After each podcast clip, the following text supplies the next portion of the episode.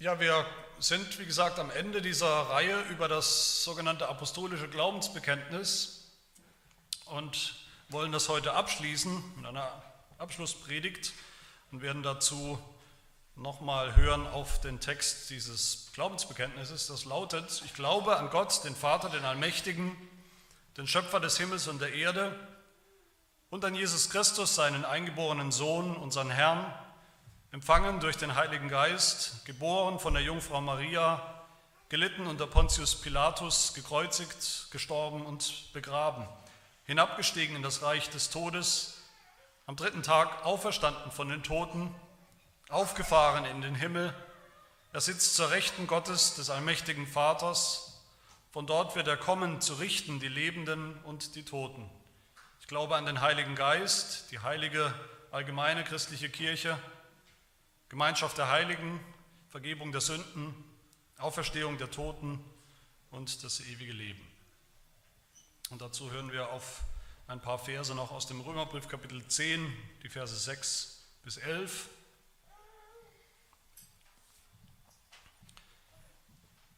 Die Gerechtigkeit aus Glauben redet so, spricht nicht in deinem Herzen, wer wird in den Himmel hinaufsteigen, nämlich um Christus herabzuholen, oder wer wird in den Abgrund hinuntersteigen, um Christus von den Toten zu holen? Sondern was sagt sie? Das Wort ist dir nahe in deinem Mund und in deinem Herzen. Das ist das Wort des Glaubens, das wir verkündigen. Denn wenn du mit deinem Mund Jesus als den Herrn bekennst und in deinem Herzen glaubst, dass Gott ihn aus den Toten auferweckt hat, so wirst du gerettet. Denn mit dem Herzen glaubt man, um gerecht zu werden, und mit dem Mund bekennt man, um gerettet zu werden. Denn die Schrift spricht, jeder, der an ihn glaubt, wird nicht zu Schanden werden.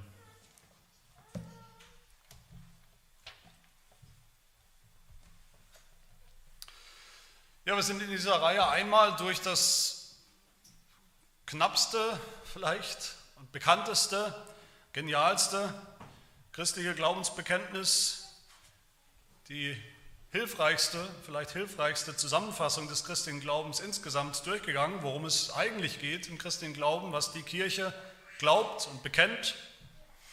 Und die Frage, die wir uns jetzt noch stellen wollen oder stellen müssen, ist, was machen wir jetzt mit, diesen, mit diesem Glaubensbekenntnis, was machen wir mit diesen zwölf Glaubensaussagen oder Glaubensartikel, die wir uns da angeschaut haben, diesem Bekenntnis. Und ich will heute abschließen mit zwei ganz einfachen Fragen, nämlich mit der ersten Frage, kennen wir diesen Inhalt? Und mit der zweiten Frage, glauben wir ihn? Und zum Schluss wollen wir uns dann fragen, hoffentlich jeder sich selbst auch fragen, wenn er es nicht schon getan hat, was bringt uns das? Was bringt das? Was machen diese Grundlagen des Glaubens mit uns persönlich? Was bedeuten die für uns persönlich? Also die erste Frage, kennen wir diesen Inhalt des Glaubens? Der christliche Glaube, das sage ich immer wieder, ist kein Gefühl, ist kein Wunschdenken, kein Wunschprogramm, ist auch keine Sache unserer Vorstellungskraft, keine psychologische Krücke. Der christliche Glaube hat einen Inhalt, über den man eigentlich nicht, man kann darüber diskutieren, aber er lässt sich nicht wegdiskutieren. Der Inhalt. Es gibt den einen wahren Glauben und den kann man nachlesen. Der beruht auf Fakten, die passiert sind, auf Fundamenten, auf Grundlagen, die sich ereignet haben. Und dieser Inhalt des christlichen Glaubens ist natürlich nichts anderes als das Evangelium. Das Evangelium, dass Jesus Christus gestorben ist für Sünder, wie wir das sind, waren und sind, dass er ihre, dass er unsere Strafe getragen hat, damit Sünder Vergebung haben können, damit Sünder das ewige Leben haben können. Und wenn wir das so sagen, hoffentlich anderen sagen als Evangelium, das ist natürlich völlig richtig, völlig korrekt. Das ist das Evangelium. Das Problem ist, wenn wir so, vielleicht war das auch schon eure Erfahrung, wenn wir so das Evangelium kurz und knapp sagen, dann fehlt da meistens eine ganze Menge. Dann fehlt da meistens der Kontext für diese Leute, das zu verstehen. Dann fehlt da der Rahmen, dann fehlen oft die, das, fehlt das Koordinatensystem, um das irgendwo verstehen und einordnen zu können, was wir da gerade gesagt haben. Das Evangelium in diesem einen Satz. Fängt schon an mit dem Begriff Sünde oder Sünder. Was ist das eigentlich? Das ist kein Begriff mehr, längst kein Begriff mehr, den alle Menschen, selbst hier in Deutschland um uns herum, selbstverständlich irgendwo kennen und äh, auch verstehen, was das bedeutet.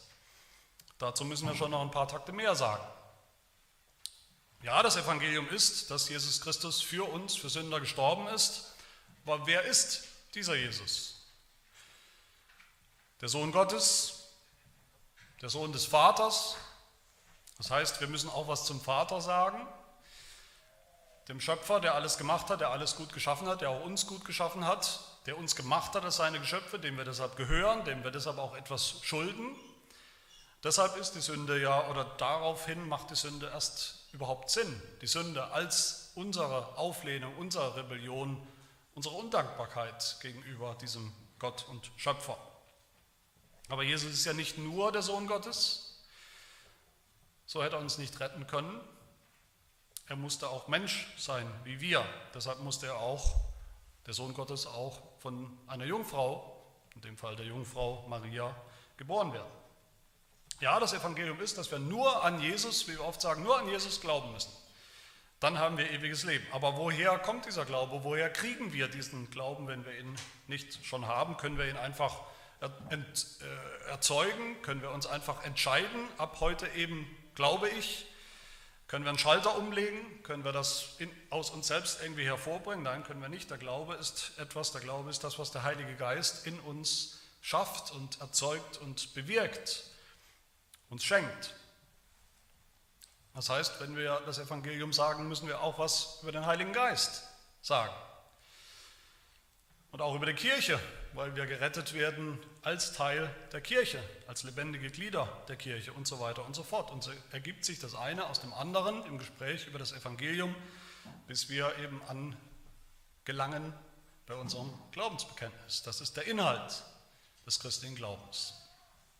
Aber weil das so ist, weil das ist, dass der christliche Glaube eben nicht etwas ist, was jeder selbst für sich definieren kann, wie er gerade fühlt oder was er sich denn wünscht, was er gerne haben würde oder was er sich vorstellt für sich, was eben wahr sein könnte oder wahr sein sollte, sondern er hat einen konkreten Inhalt, Elemente, die unbedingt dazugehören, dazugehören müssen, die einfach fest dazugehören zum christlichen Glauben, die wir nicht aufgeben können. Daraus folgt dann natürlich, dass wir diese Dinge auch glauben müssen. Glauben müssen. Das kommt vielen Menschen, auch vielen Christen heute spanisch vor, Entschuldigung, seltsam vor, dass das so sein soll, dass es solche Dinge gibt, die wir als Christen glauben müssen, um Christ zu sein. Weil wir eben glauben, weil viele Menschen Glauben heute eben äh, anders verstehen. Glaube ist halt eine Beziehung zu Jesus, dass ich Jesus kenne. Da ist was zwischen mir und Jesus, eine vielleicht emotionale Verbindung, eine freundschaftliche Verbindung, wie auch immer das definiert wird, dass ich ihn eben persönlich kenne. Dass ich persönlich Jesus kenne, das muss doch reichen. Das reicht. Ich kenne ihn doch. Ich weiß doch, dass es ihn gibt und dass er mein Erlöser ist. Das reicht auch. Natürlich ist der Glaube eine Beziehung zu Jesus. Natürlich ist der Glaube, dass wir Jesus Christus kennen. Aber eine Beziehung, auch hier müssen wir fragen, eine Beziehung zu welchem Jesus? Wer ist dieser Jesus wirklich? Was wissen wir über ihn? Das ist, gilt ja auch im allgemeinen Leben. Wenn wir jemanden persönlich kennen wollen, kennenlernen wollen, dann muss man eben auch die Fakten über diese Person kennen und wissen. Wie heißt er? Wo kommt er her? Wer ist er? Wie ist er? Ist in dem, Im Fall von Jesus, ist Jesus von Gott? Ist er selbst Gott? Ist er ein Mensch oder ist er beides? So sagt zum Beispiel der erste Johannesbrief, Kapitel 4, jeder, der nicht bekennt, dass Jesus Christus im Fleisch gekommen ist, also Mensch geworden ist, der ist nicht aus Gott. Das ist eine Lüge. Das ist falsch. Ein Jesus, der nicht Mensch geworden ist, ist falsch. Das ist nicht der wahre Jesus. Da können wir noch so lange eine emotionale Beziehung zu Jesus haben, wie wir uns ihn vorstellen. Es wird doch nie und nimmer der wahre Jesus der einzige, den es gibt, wenn er nicht Gottes Sohn ist, der Mensch geworden ist. Petrus war natürlich ein Jünger, ein Jünger Jesu, ein sehr wichtiger Jünger Jesu, ein, ein Jünger, der sicherlich eine, eine echte Beziehung hatte, eine Beziehung hatte zu Jesus, ohne jeden Zweifel. Der hatte eine Beziehung, er hat mit ihm gelebt. Aber was hat Jesus zu Petrus und zu den anderen Jüngern gesagt? Matthäus 16, Vers 15. Ihr aber, sagt er zu den Jüngern, ihr aber, für wen haltet ihr mich? Und was hat Petrus gesagt? Petrus hat geantwortet, du bist der Christus, der Sohn des lebendigen Gottes. Ein Jesus, den wir meinen zu kennen, ja, wir kennen ihn doch, wir haben eine Beziehung, der aber nicht der Sohn Gottes, der Sohn des lebendigen Gottes ist, das ist nicht der Jesus der Bibel. Ganz einfach. Also der christliche Glaube hat einen Inhalt und diesen Inhalt müssen wir glauben. Aber was ist dieser Inhalt? Was genau müssen wir glauben, damit wir gerettet sind als Sünder, damit wir uns Christen nennen können?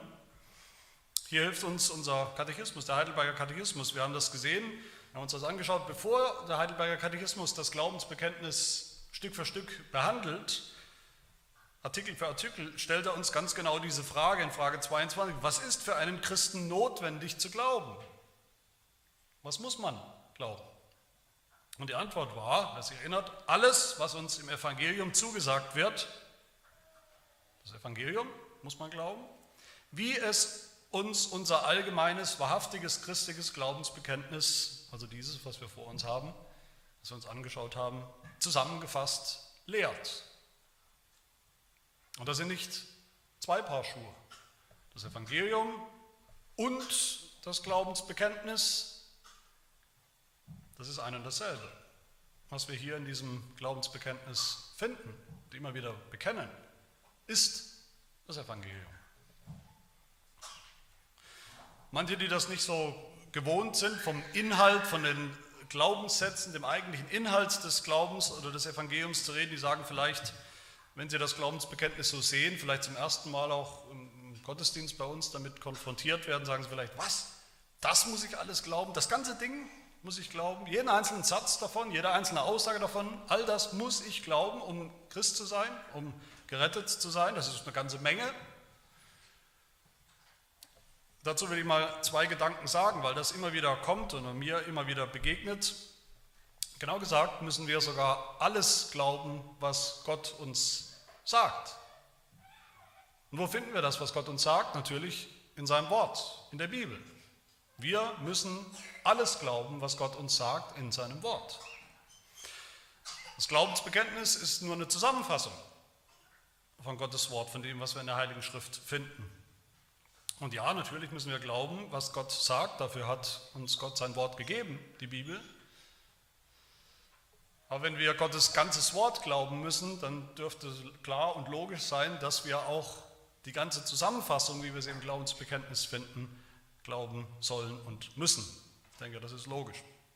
Aber mein zweiter Gedanke, das ist vielleicht wichtiger für die, die sich da vielleicht überwältigt fühlen, wenn sie dieses Glaubensbekenntnis sehen und hören, all das muss ich glauben. Vielleicht, weil sie immer gehört und immer gelernt haben. Hauptsache, man glaubt irgendwie an Jesus, man hat irgendwie irgendeine Form von, von Beziehung zu Jesus, das muss reichen. Dieses alles, was wir glauben müssen, dieses ganze Glaubensbekenntnis. Ich finde, wenn man mal sich damit beschäftigt und damit auseinandersetzt, dann ist das eigentlich auch sehr wohltuend. Und nicht eine Überforderung, sondern eigentlich sehr wohltuend. Ist es nicht wohltuend für uns, eine Quelle zu haben, eine Quelle, eine zuverlässige Quelle, eine zuverlässige Zusammenfassung von allem, was wirklich essentiell christlich ist. Ist es nicht wohltuend, sich so ein, so ein Dokument wie das Glaubensbekenntnis vornehmen zu können, durch die einzelnen Artikel gehen zu können und sozusagen sich zu fragen, wie eine Art Checkliste, ob ich diese Dinge da, diese zwölf Aussagen auch persönlich tatsächlich glaube. Und dann, wenn ich sie glaube, wissen darf, da fehlt jetzt nichts mehr Wesentliches.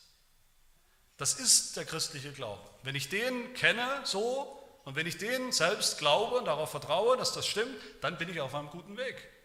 Dann, dann fehlt nichts Wesentliches. Dann kommen auch keine bösen Überraschungen irgendwann eines Tages.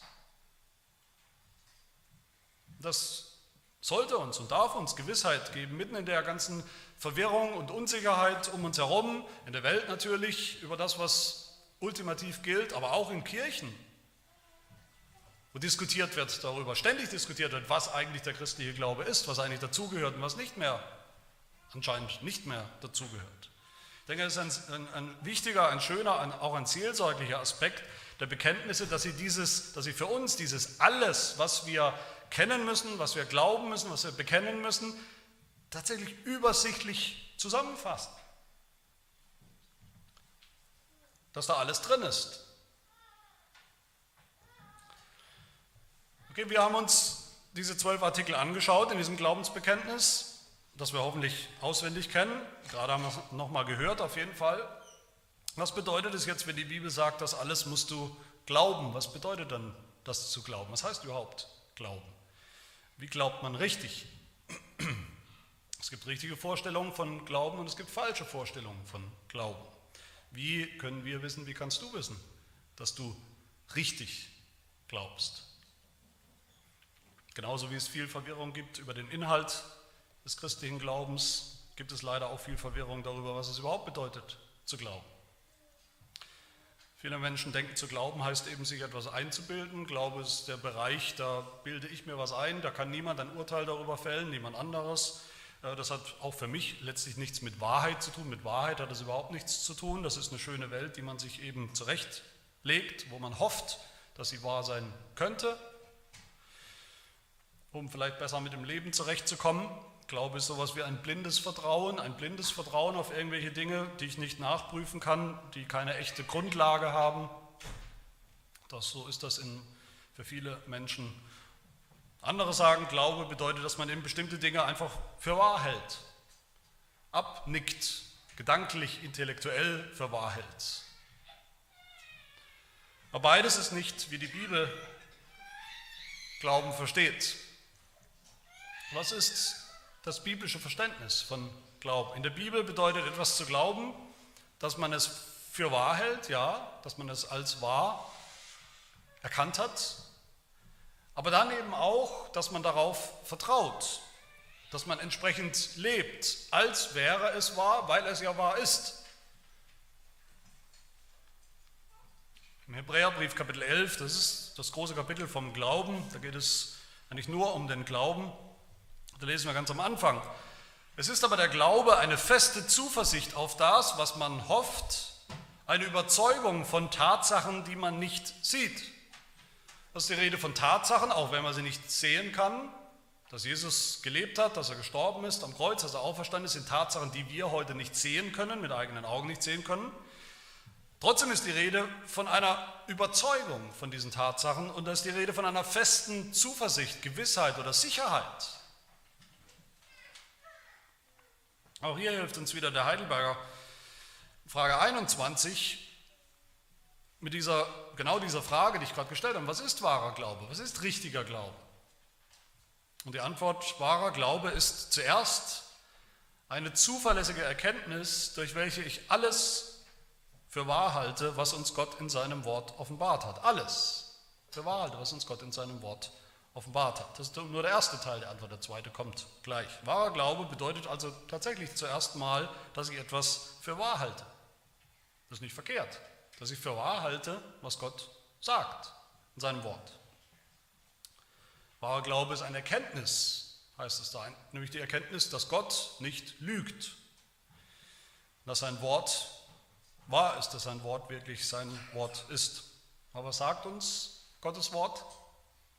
Sehr viel, sehr, sehr viel, sagt uns Gottes Wort, die Bibel. Aber auch hier dürfen wir uns orientieren an der Zusammenfassung der wesentlichen Dinge, die wir ja eben, wie gesagt, im Glaubensbekenntnis finden. Diese Dinge müssen wir zuallererst für wahr halten. Gehen wir mal davon aus, jemand tut das, jemand glaubt das in diesem Sinn an den Vater, den Schöpfer, an den Sohn, der Mensch geworden ist, der gestorben ist am Kreuz, der auferstanden ist, an den Heiligen Geist, der alles neu macht, die Kirche, die Vergebung der Sünden, die Auferstehung, das ewige Leben. Gehen wir davon aus, jemand hält diese Dinge, all diese Dinge, diese zwölf Aussagen wirklich für wahr, weil es so in, Gottes, in, in, in der Bibel, in Gottes Wort steht und nachzulesen ist. Wie das übrigens noch viele Menschen, vielleicht erstaunlich viele Menschen, selbst in Deutschland noch tun. Viele Menschen in Deutschland würden diese Dinge sogar noch irgendwie für wahr halten und abnicken. Aber es macht nicht den geringsten Unterschied für irgendetwas, für ihr Leben. Sie leben ihr Leben wie jeder andere Mensch, Obwohl sie gesagt haben, das ist wahr. Sie sehen genauso wenig Sinn in ihrem Leben vielleicht wie jeder andere, der nicht glaubt. Sie haben genauso Angst vor dem Tod wie jeder andere Mensch und wissen genauso wenig wie jeder andere, was danach kommt. Sie versuchen genauso wie viele andere durch ihr Tun, durch ihr eigenes Tun, durch ihr Gutsein, durch ihre guten Taten und Werke und Bemühungen, sich irgendwie vor Gott äh, annehmbar zu machen, in der Hoffnung, dass es vielleicht reicht. In ihrem Kopf halten sie sozusagen diese Dinge für wahr, aber es kommt niemals an in ihrem Herzen. Es hat keine Bedeutung, keinen Einfluss auf ihr Leben. Ist das dann echter Glaube? Ist das der Glaube, der uns rettet von unseren Sünden? Der Glaube, der uns ultimativ zu Gott in den Himmel bringt? Nein, noch nicht. Noch nicht. Das ist ein wichtiger Anfang, diese Dinge für wahr zu halten. Das ist ein entscheidender Anfang, aber es ist noch kein ganzer wahrer Glaube. Da fehlt noch ein zweites wichtiges Element und das sind wir bei der zweiten Frage heute, nämlich der Frage, glauben wir den Inhalt des Glaubens? Wahrer Glaube ist nicht nur ein, ein Abnicken oder ist, ja, ist nicht nur ein Abnicken von Fakten. Für Wahrhalten ist gut und notwendig. Durch das Glaubensbekenntnis durchzugehen, sich die einzelnen Dinge anzuschauen und zu sagen, okay, das glaube ich, okay, das glaube ich, das halte ich für wahr, das halte ich für wahr, weil Gott es sagt, weil es in seinem Wort steht, das ist gut und wichtig, ein entscheidender erster Schritt, aber es ist noch nicht alles. Was fehlt? Was fehlt, ist das zweite Element des Glaubens. Nochmal zum Heidelberger Frage 21. Wir haben es gehört, was ist wahrer Glaube? Das erste Element war eben diese Erkenntnis für wahr zu halten, was Gott in seinem Wort sagt, aber das reicht noch nicht. Was fehlt, ist das zweite Element. Und so sagt der Heidelberger weiter. Das zweite Element ist ein herzliches Vertrauen, dass der Heilige Geist durch das Evangelium in mir wirkt, dass nicht alleine anderen, sondern auch mir Vergebung der Sünden, ewige Gerechtigkeit und Seligkeit von Gott geschenkt ist. Oder wie es Paulus sagt in Römer 10, wir haben das gerade gelesen, wenn du mit deinem Mund Jesus als den Herrn bekennst, die Wahrheit, dass das so ist, und in deinem Herzen glaubst.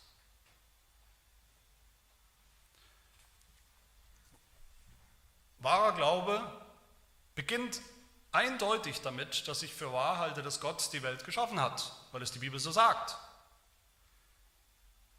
Aber das führt bei wahrem Glauben, das führt und das muss führen zu, zu diesem herzlichen Vertrauen, dass Gott diese Welt nicht nur geschaffen hat, sondern dass er sie auch heute in, in seiner Hand hält und regiert und führt und leitet. Auch mein Leben. Wahrer Glaube beginnt auf jeden Fall damit, dass ich für wahr halte, dass Jesus am Kreuz gestorben ist vor 2000 Jahren, weil es so in der Bibel steht, weil es so in unserem Glaubensbekenntnis steht. Aber das führt, das muss führen zu einem herzlichen Vertrauen, dass das stimmt, dass das nicht nur allgemein stimmt, sondern dass das für mich persönlich gilt und stimmt, dass ich Vergebung der Sünden habe. Wahrer Glaube beginnt natürlich damit, dass ich für wahr halte, dass es ein Leben über den Tod hinaus gibt. Aber das muss führen zu einem herzlichen Vertrauen, dass ich selbst dieses ewige Leben habe, heute schon habe und für immer haben werde. Und dass mein Leben auch schon jetzt davon geprägt und verändert wird. Ich hoffe, ihr versteht das. Wahrer Glaube hat immer Folgen. Wahrer Glaube, in, bei wahrem Glauben, da passiert was. Da ändert sich was. Das bleibt nicht in Theorie stecken, das bleibt nicht in unserem Kopf stecken.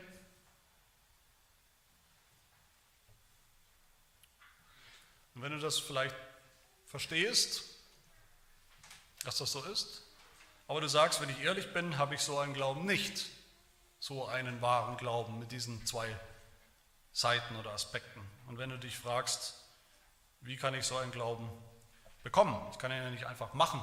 Ich kann nicht einfach sagen, gut, ab jetzt glaube ich das so in diesen beiden Aspekten für wahr und in meinem Herzen. Das kann ich nicht erzwingen, kann ich nicht erzeugen. Richtig. Können wir nicht. Kann niemand von uns. Als Sünder können wir das nicht. Dieser Glaube ist immer ein Geschenk, etwas, was Gott uns geben muss, schenken muss, nur ein neues Herz ein verändertes Herz kann glauben.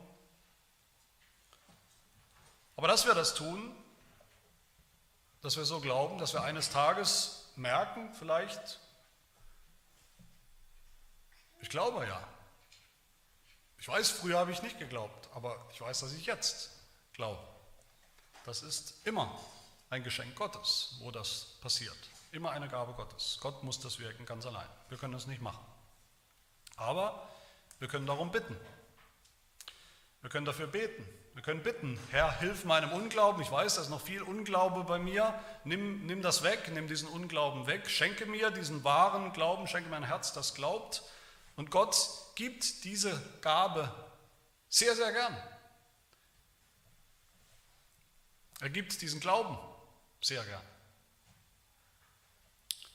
Aber wir können nicht nur beten, wir können dann auch dahin gehen, wo Gott normalerweise diesen Glauben schenkt, nämlich in den Gottesdienst. Der Heidelberger stellt auch diese Frage. Und ich hoffe, auch bei dieser ganzen Beschäftigung mit dem Heidelberger merken wir, wie der Heidelberger eigentlich genau diesen, diese Fragen stellt, die wir uns ja selber auch stellen, die sich nicht verändern.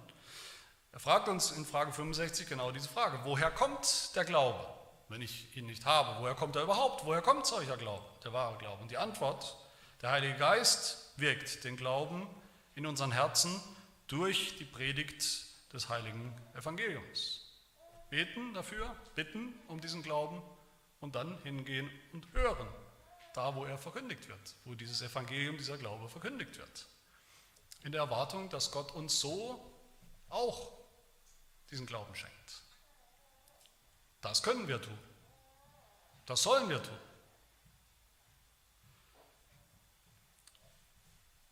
Und wenn Gott es dann tut, wenn er uns diesen Glauben schenkt, wenn wir ihn haben, den wahren Glauben, den Inhalt, das ganze Bekenntnis, den Herzensglauben, was passiert dann? Was bringt uns das, dieser Glaube, dieser Bekenntnis? Paulus sagt uns auch das in Römer 10, haben es schon gehört, wenn du mit deinem Mund Jesus als den Herrn bekennst, wenn du in deinem Herzen glaubst, dass Gott ihn aus den Toten auferweckt hat, so wirst du gerettet. Das ist der Glaube, der uns rettet. Dann gilt uns das persönlich, dieser Inhalt. So werden wir gerettet. Der Heidelberger Katechismus, nachdem er dann dieses Glaubensbekenntnis ausgelegt hat, Frage für Frage erklärt hat für uns. In Frage 59 fragt er, was hilft es dir, wenn du all das glaubst? Was bringt es uns, wenn wir all das glauben? Und die Antwort, dass ich in Christus vor Gott gerecht und ein Erbe des ewigen Lebens bin.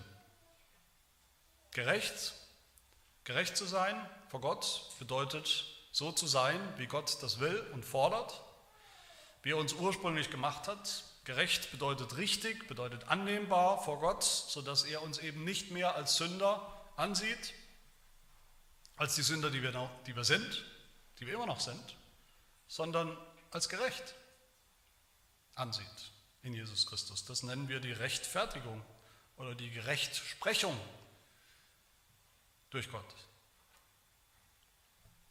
Wer glaubt an Jesus Christus und das Evangelium, der ist gerecht, entspricht Gott gerecht. Nicht, weil wir dadurch irgendwie plötzlich magisch verwandelt werden, von Sündern zu Heiligen, sondern eben, weil Gott uns so, weil Gott das so sagt, uns gerecht spricht, uns als gerecht ansieht, obwohl wir es in uns selbst eigentlich nicht und noch nicht sind.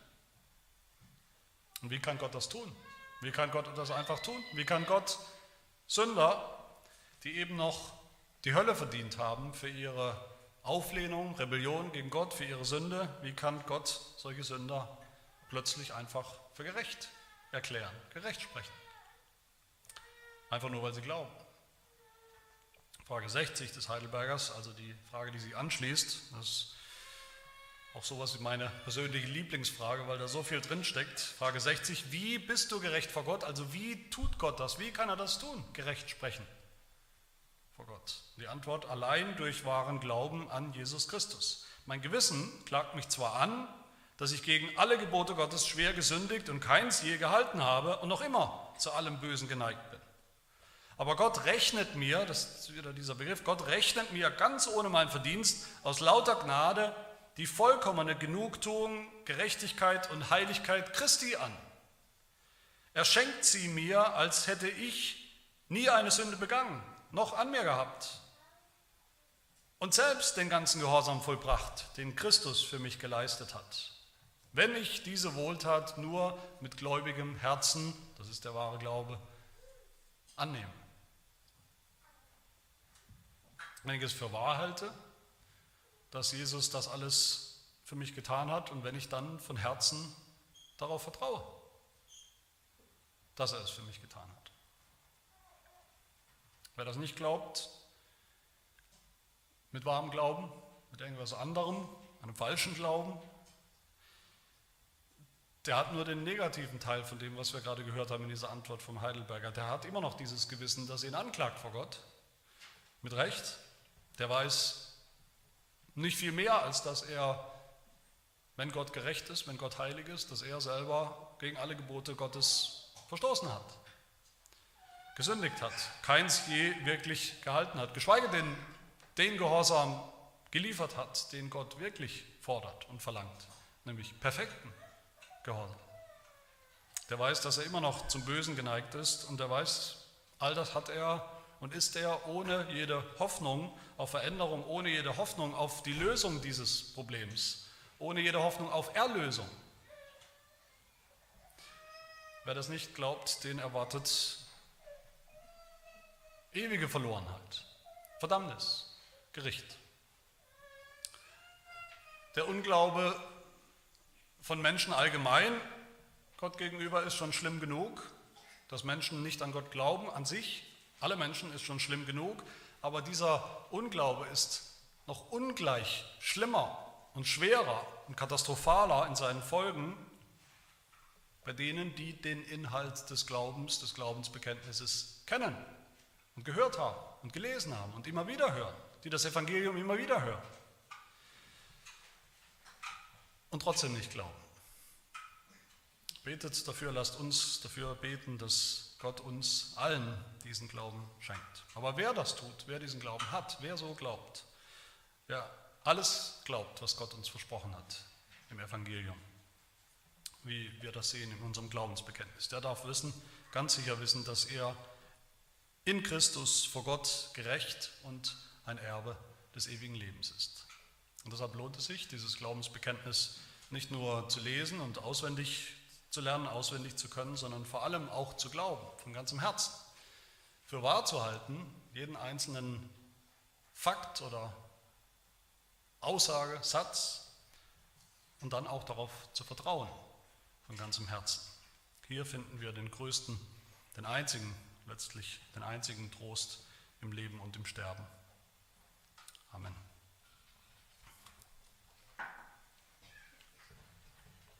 Lass uns beten.